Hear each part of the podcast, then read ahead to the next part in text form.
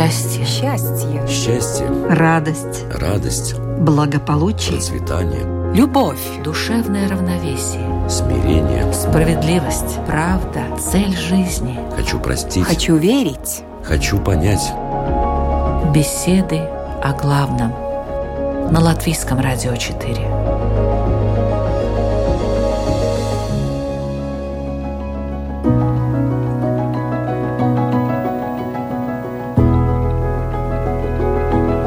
В эфире Латвийского радио 4 программа «Беседы о главном». В студии у микрофона Людмила Вавинска. Сегодня я пригласила к разговору следующих участников. Это Равин Исраиль Азеншарф. Добрый день. Здравствуйте. И лютеранский пастор Каспар Симонович. Добрый день.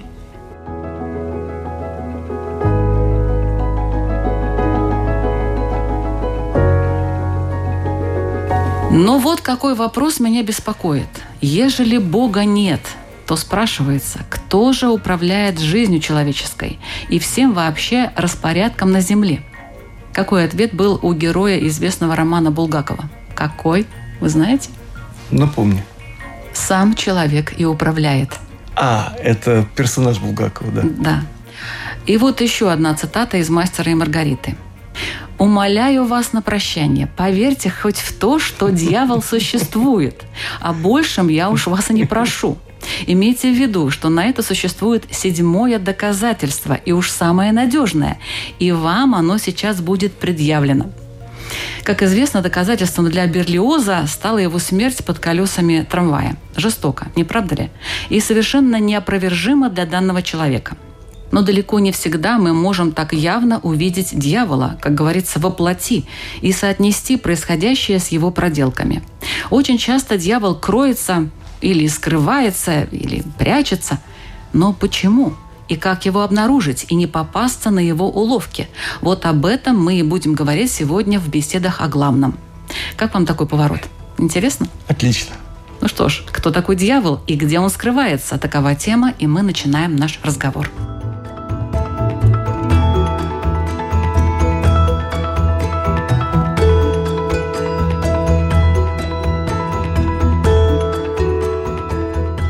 Давайте спросим у Каспара. Есть ли в вашей религии определение, что или кто такой дьявол? Конечно, есть э, в христианстве и в лютеранстве тоже. Как мы читаем э, в Библии, в Ветхом Завете, это падший ангел определяется как духовное существо, которое противостоит деяниям Бога, его намерениям. И, соответственно, все его помыслы и все его дела. А как Бог допустил, чтобы какой-то ангел стал павшим? Я думаю, что это вопрос уже больше, чем вопрос только о дьяволе. Это вопрос и о несчастье всякие и так далее. Это вопрос о том, как вообще э, Бог допускает такие дела. И для меня самый э, такой главный ответ на это – это свобода. Потому что свобода – это такая фундаментальная черта э, бытия.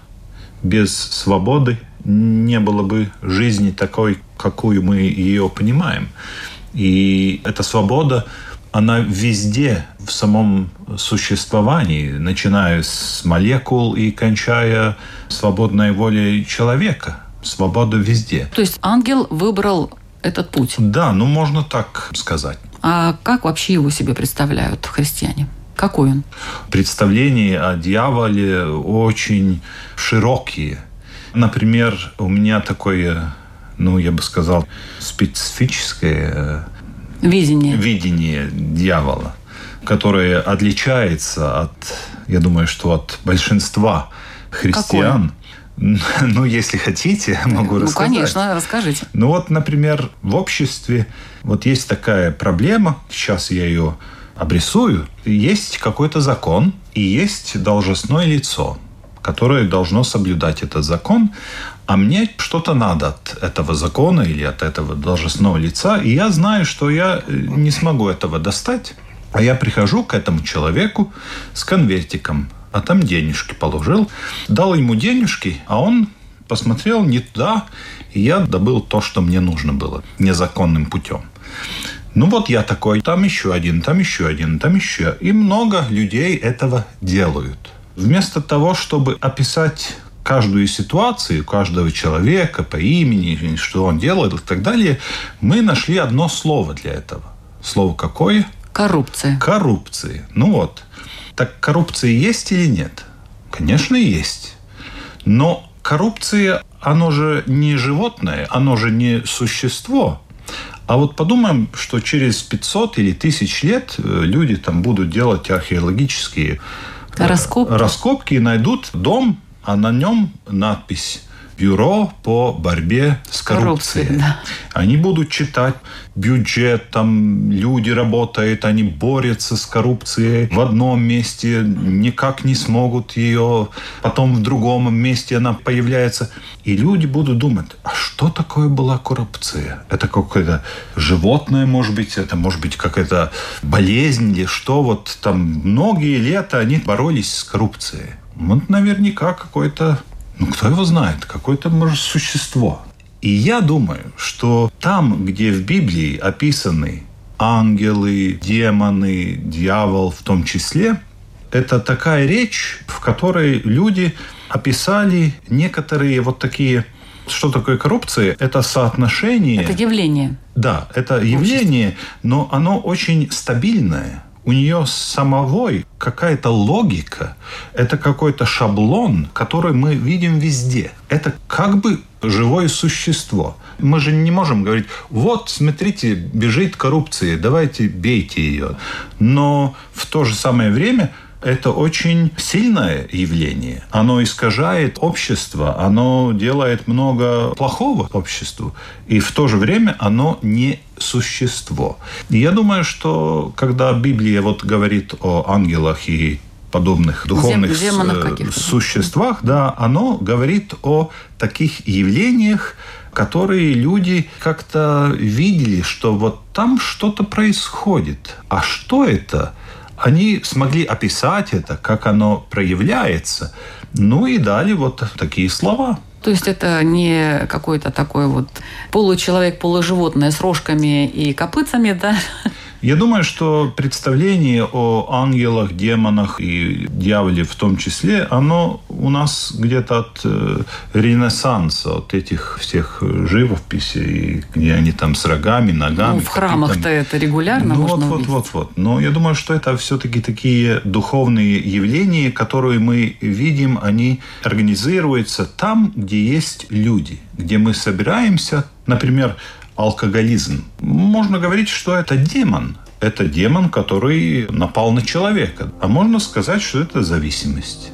Говори как хочешь, но мы отличаем, что вот этот шаблон или этот паттерн, он различный у алкоголизма, у коррупции, у того, у того, у того. Вот такие духовные шаблоны, они везде в этом мире. В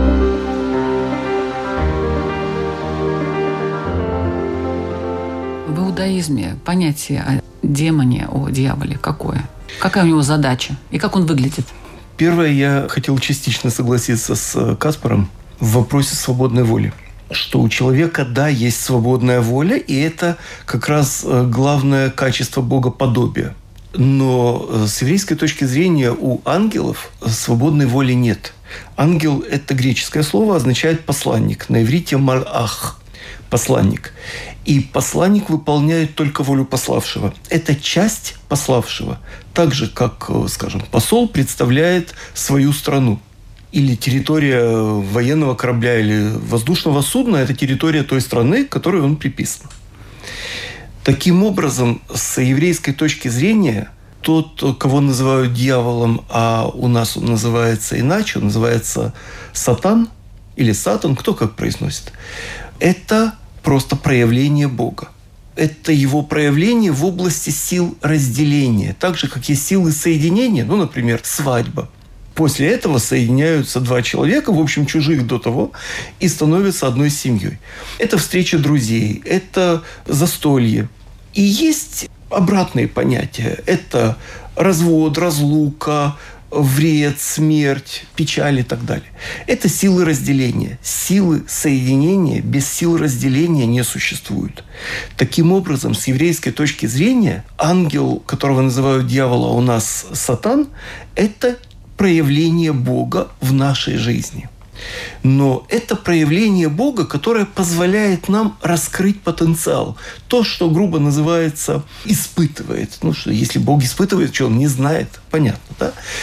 Это способ, как у играющего тренера, помочь раскрыть потенциал того, к кому он обращается, чтобы все силы напрячь. Таким образом, это абсолютный монотеизм. Иудаизм – это абсолютный монотеизм. Богу не может противостоять ничто из духовных сущностей. Теперь, его работа не менее свята, чем работа любого другого духовного существа. У человека есть свобода выбора, и поэтому у человека есть ответственность. И вот эту ответственность он проявляет.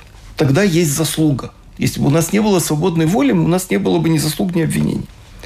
Посмотреть, как переводится слово «сатан» в иврите от голосовки, ну неважно, пишется так же, как абрис, как затемнение, как тень. И таким образом идея, переданная через термин, это тот свет, который мы задерживаем, когда были должны пропустить. С еврейской точки зрения все сущее – это проявление Бога. И наша задача держать пропорцию. Сколько мы света получили, неважно, этот свет может быть в идеях, в знаниях, в любви, в деньгах, в здоровье и так далее. Сколько-то мы должны отдать. Вот сколько мы должны отдать, это от 1 десятой до 1 пятой части. Если мы не отдаем, то мы задерживаем на себе – и нам это не на здоровье. Мы думаем, что мы получаем больше. На самом деле мы, ну, грубо говоря, перегреваемся, как экран, который должен сколько-то пропустить, сколько-то оставить. Если мы задерживаем свет, то позади нас образуется темное пятно, абрис, тень, сатан, который нас обвиняет. Он персонифицирован. Он не просто явление. Он использует явление. Но сам он – персона, и это персона, которая позволяет нам в пограничной ситуации сделать правильный выбор, ну и неправильный тоже. И тогда он же потом становится нашим обвинителем. Но он нас обвиняет теми нашими делами, которые мы выбираем. Поэтому правильное понимание этих соотношений позволяет нам сохранить идею единства Бога, сохранить себя и лучшее в себе, и понимать, что все происходящее с нами – это диалог Бога с нами через разные силы, которые Он создал.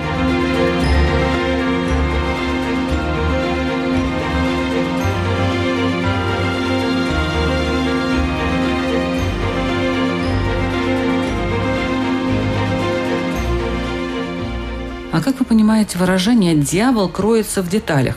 А что это значит, по вашему мнению, Каспар?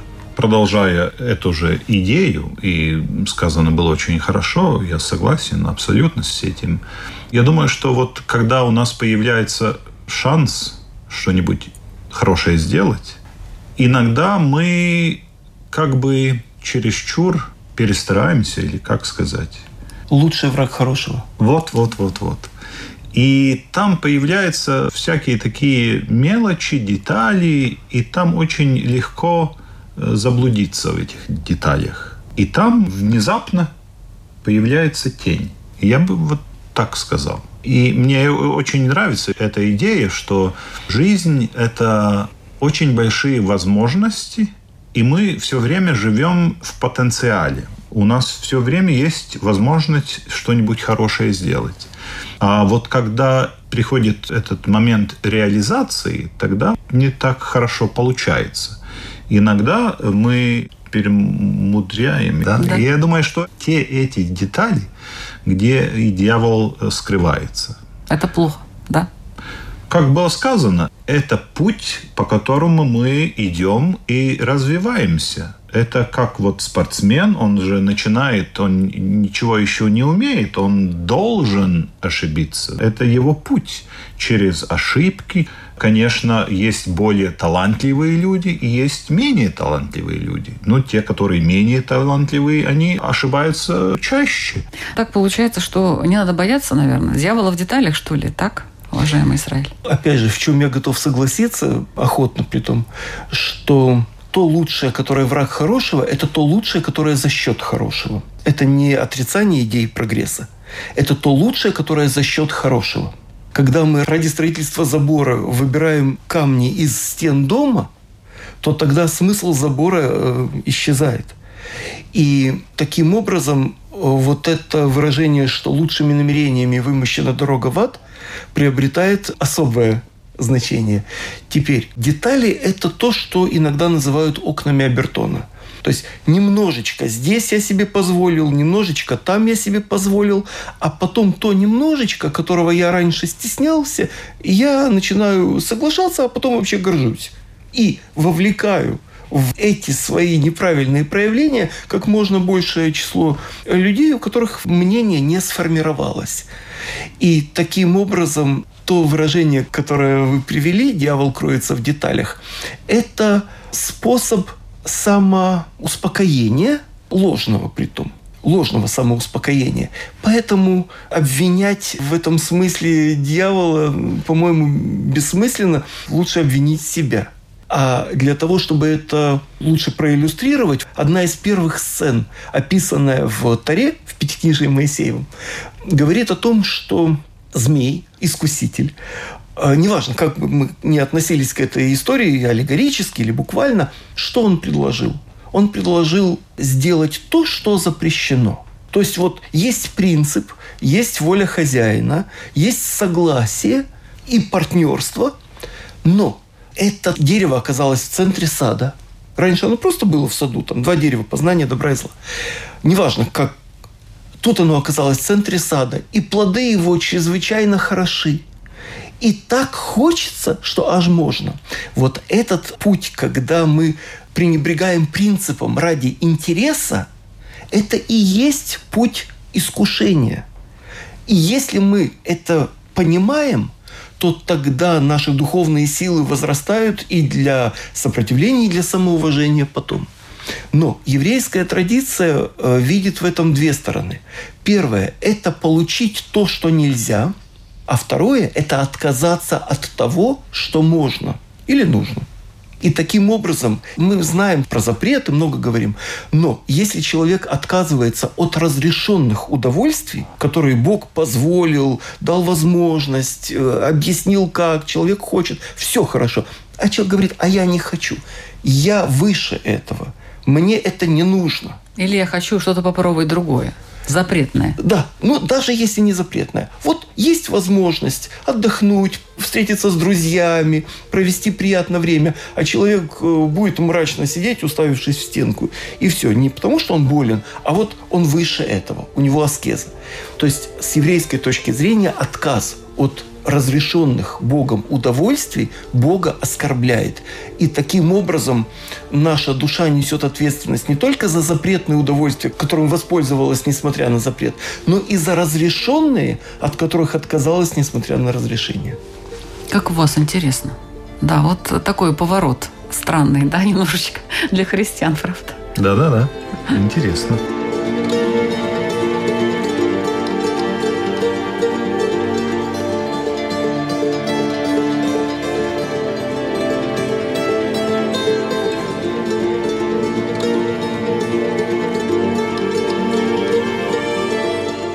Я напоминаю, что вы слушаете программу «Беседы о главном». Сегодня мы обсуждаем тему «Кто такой дьявол и где он скрывается?». В разговоре принимают участие Каспар Симонович, лютеранский пастор, и раввин Исраиль Айзеншарф.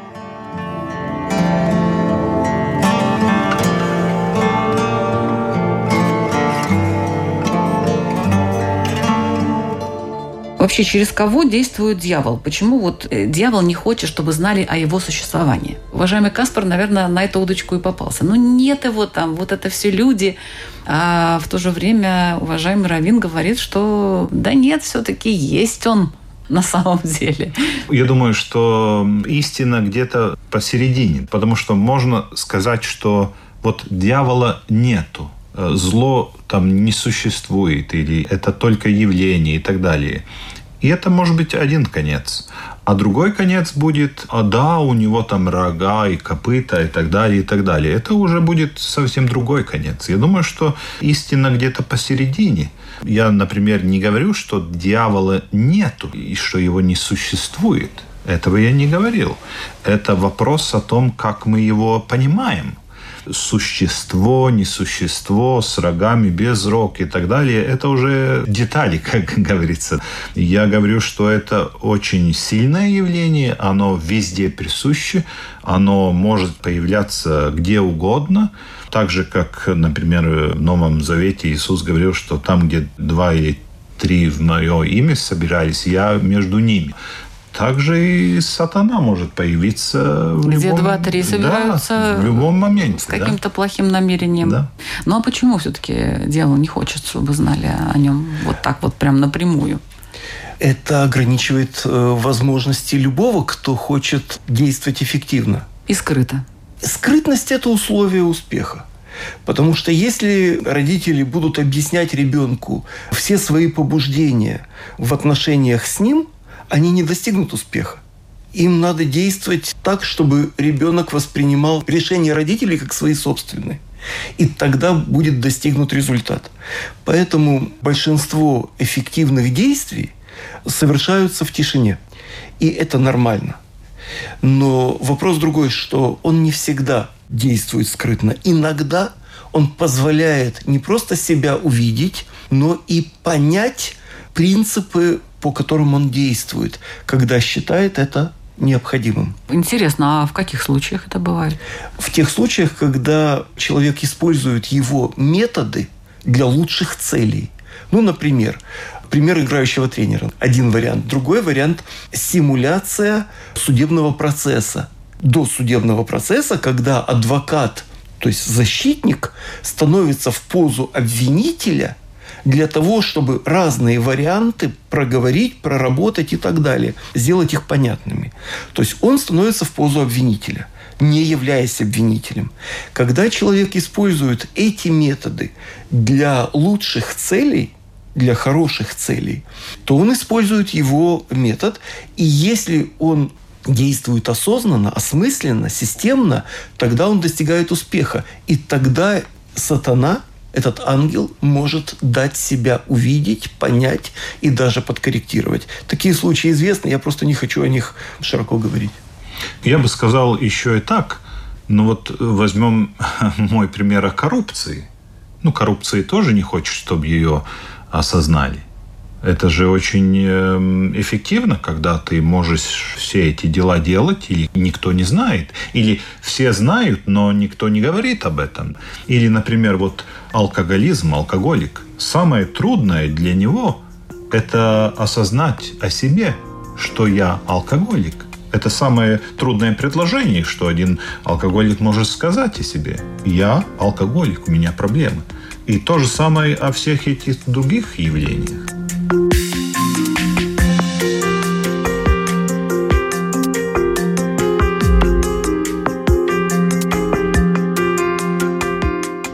мы уже говорим о дьяволе, не можем не сказать про ад. А что это такое?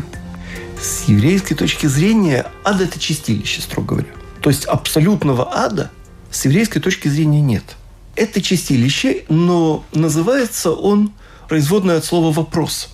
То есть человек попадает в то, что называется преисподнее. Ну, это чистилище в нашем понимании.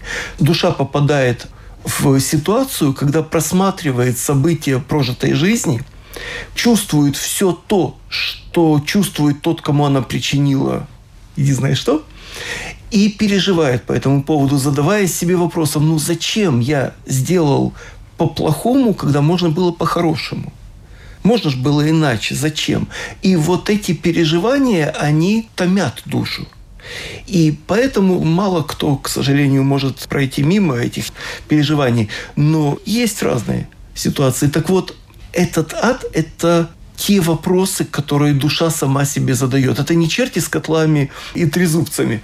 И есть два, с нашей точки зрения, вида этих страданий. Одно происходит от избытка. Человек не вел себя прилично, не, не изучал законы и так далее, потому что его распирали страсти, эмоции.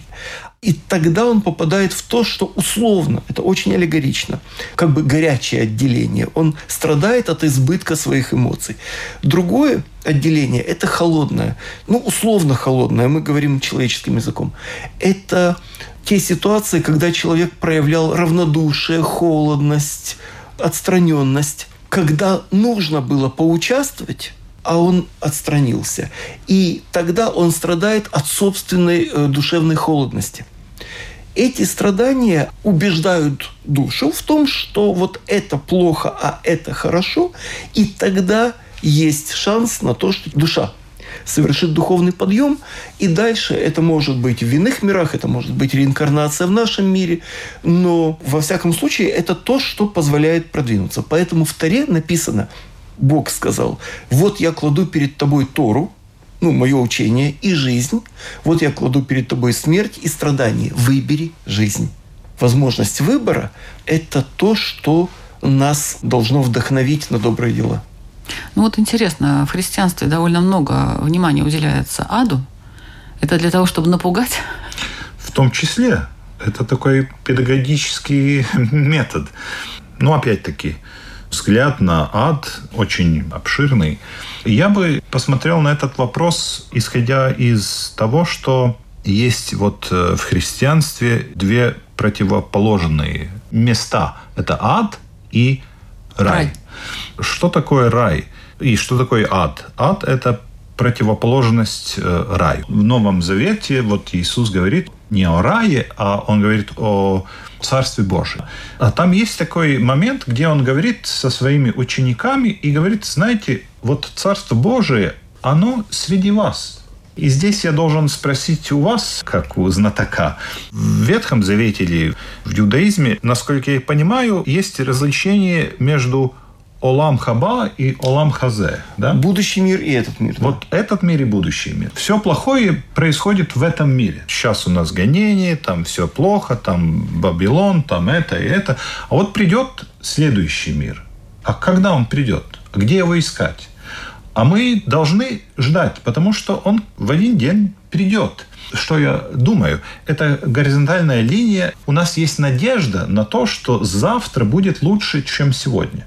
И мы надеемся, что Бог нам этого даст. А между заветами, между Ветхим Заветом и Новым Заветом происходила хелленизация иудаизма.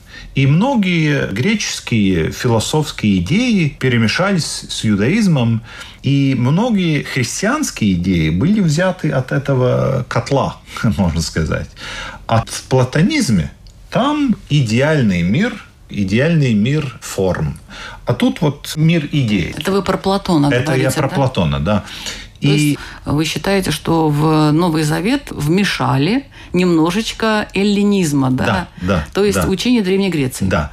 И вот та идея, которая в иудаизме была горизонтальная, в христианстве ее положили вертикально. И рай – это уже не следующий день или где-то в будущем, а это уже потусторонний какой-то, иной, идеальный мир, в котором мы когда-то очнемся после смерти.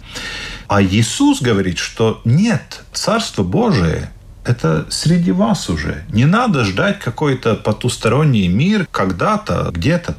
Оно уже среди вас. Потому что Царство Божие – это то место, где царствует Бог. Если там вот соблюдаем Божьи законы, там же Царство Божие уже есть. И противоположная идея о аде. Там, где нет любви, там, где нет покоя, там, где нет законов, там, где нет все того хорошего, что нам сказал Бог, там есть и ад. И ад может быть везде. Он может быть у меня дома, он может быть у меня на работе, он может быть в той стране, в этом обществе и везде. У евреев на этот счет есть иллюстрация, я сейчас ее приведу. Но предполагается, что и рай, и ад могут быть не только в отдельном месте или в отдельном коллективе, или в отдельной ситуации. Он может быть в душе у каждого человека. Причем в течение дня – душа человека может быть обуреваема и адскими страстями, и райским блаженством. И это зависит от нас. Иллюстрация такая, что есть, скажем, пиршественный стол – и накрыт он совершенно одинаково. То есть условия рая и условия ада таким образом ничем не отличаются. Но отличаются отношения. За одним концом стола сидят люди, которые друг другу помогают, интересуются, и участвуют и так далее. На другом конце стола сидят те, которые там кипяточком э, в лицо, вилочкой куда-нибудь, ножиком порезать. И таким образом это иллюстрация того, что и рай, и ад зависит от нас в нашей душе. Я помню анекдот такой же.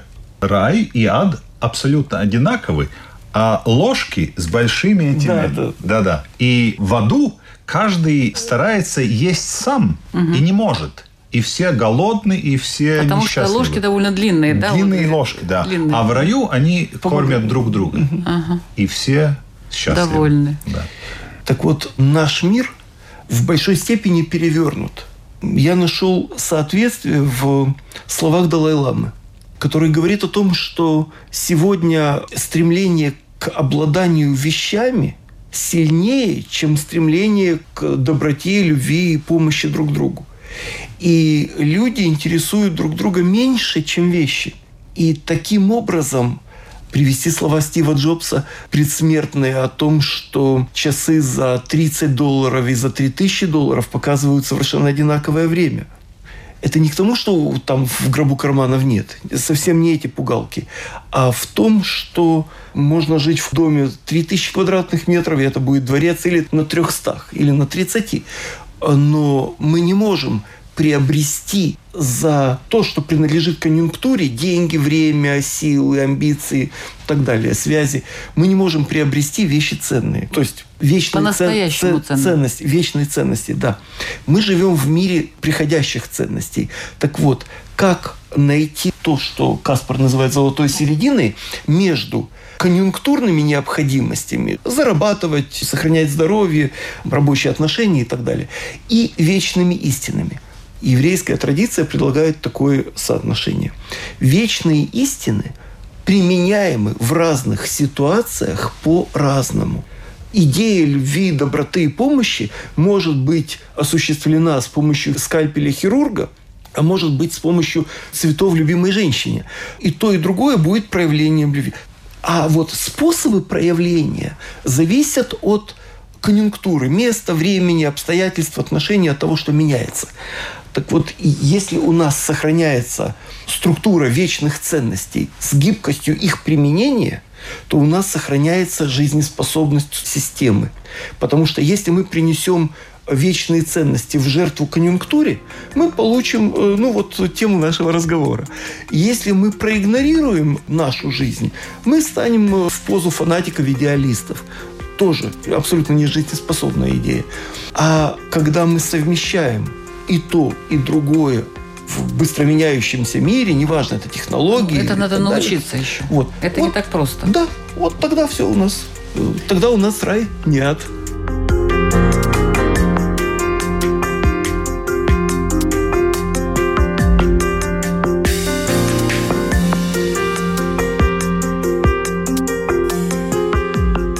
А чему можно научиться у дьявола? Можно ли чему-то научиться у него? Разумеется, можно. Чему? Критичности. Он критичен? Разумеется, он нацелен на критику. Он занимается критикой, что-то не так, и он это отмечает. Если бы мы так отмечали, то мы бы стали в позу тех, кто проводит внутренний аудит перед общим аудитом. Мне наоборот казалось, что он так по головке гладит, давай, давай, вот пей больше э, вина, Но это как алкоголя. надо, это как надо ему. Ну, вообще-то он противник, он осуждает. Что он осуждает? Он делает все, чтобы человек чувствовал себя плохо. Mm. Вы знаете, есть такой метод, ну, сейчас он не применяется, разумеется, но когда сдавали квартиру студентам, скажем, то хозяйка, например, могла угостить будущего квартиросъемщика, она могла его там угостить тем, что ему вкусно, а потом потихонечку пересчитать. Взял ли он потом больше, чем она ему дала, или не взял? На тактическом уровне он как бы противостоит человеку. На стратегическом, на общем он помогает человеку увидеть себя со стороны своих действий. И тогда все становится на места. А если человек считает, что его искушает дьявол, что ему делать?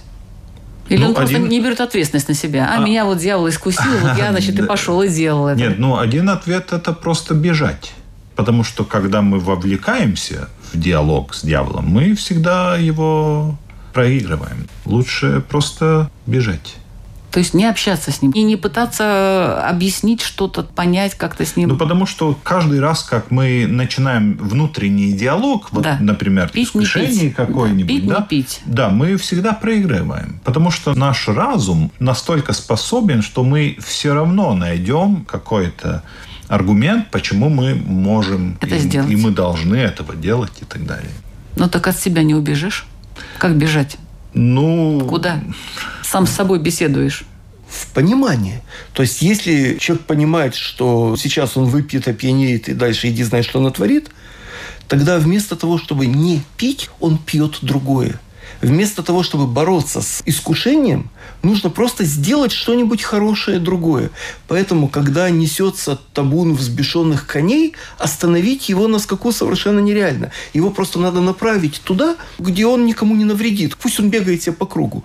Поэтому не бороться с э, дурными страстями надо, а направить их в должное русло заняться чем-то другим. использовать тот же потенциал, но на хорошее.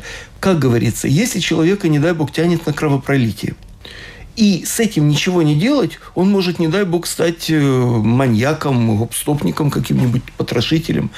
А если понять его потенциал и стремление его души, тогда он может стать продавцом мяса в мясной лавке, мясником. Он может стать хирургом, он может стать снайпером в армии, в полиции и бороться с преступниками, ну, самыми опасными. Он будет делать то же самое. Он будет использовать тот же потенциал, но только во благо. Поэтому бороться бесполезно. Надо его перенаправить, использовать потенциал для хорошего. Ну, тут тоже такое дело. Бывает, что перенаправляют, перенаправляют, а все равно вот судьба. Я когда-то, работая с молодежью, заметил, что очень многих потянуло на преступную романтику. И тогда просто я, договорившись в тюрьме с оперуполномоченным, пригласил ребят на экскурсию в тюрьму.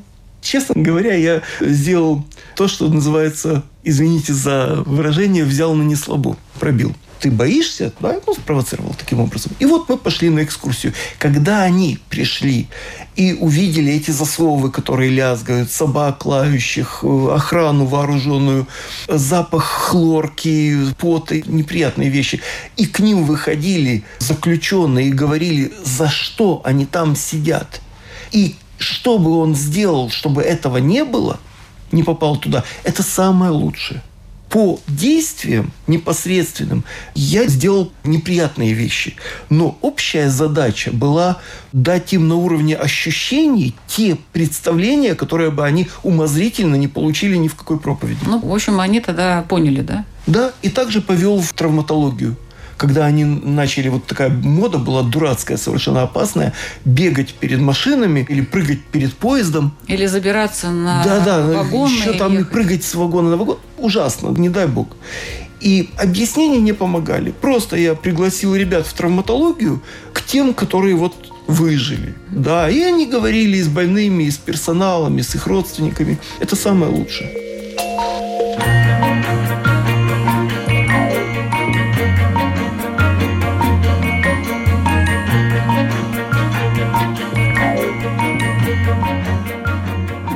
Ваши вопросы, уважаемые участники, нашим радиослушателям, чтобы они усвоили этот урок. Урок про дьявола. Пожалуйста, начнем с лютеранского пастора Каспара Симоновича. Мой вопрос не столько о дьяволе самом, как я бы хотел пригласить слушателей посмотреть на свою жизнь, посмотреть на свой ежедневный поток жизни и можем ли мы заметить там такие духовные шаблоны, которые повторяются, и как мы их оцениваем. Это что-то устойчивое, это то, что мне нравится, это, может быть, что-то плохое я уже увидел там, и как я эти шаблоны оцениваю. Потому что духовные законы, они появляются в ежедневной жизни у нас. Спасибо. Свой вопрос задает Равин Исраиль Азиншарф. Я бы предложил поинтересоваться у самого себя, что бы я попросил для того, чтобы снять с себя обвинение в том нехорошем, что я сам сделал. То есть увидеть эти обвинения, увидеть, что нехорошего, и попросить узнать пути исправления. И что бы я посоветовал другому, ребенку, другу и так далее, уже зная об этом, что бы я ему посоветовал для того, чтобы помочь своей душе. Спасибо большое. Это были беседы о главном. Ведущая Людмила Вавинска, компьютерный монтаж Ингрида Бедела. Задумаемся. И до следующих встреч. Всего доброго. Счастье. Счастье. Счастье, Радость. радость, Благополучие. процветание, Любовь. Душевное равновесие. смирение. Справедливость. Правда. Цель жизни. Хочу простить, Хочу верить. хочу понять. Беседы о главном.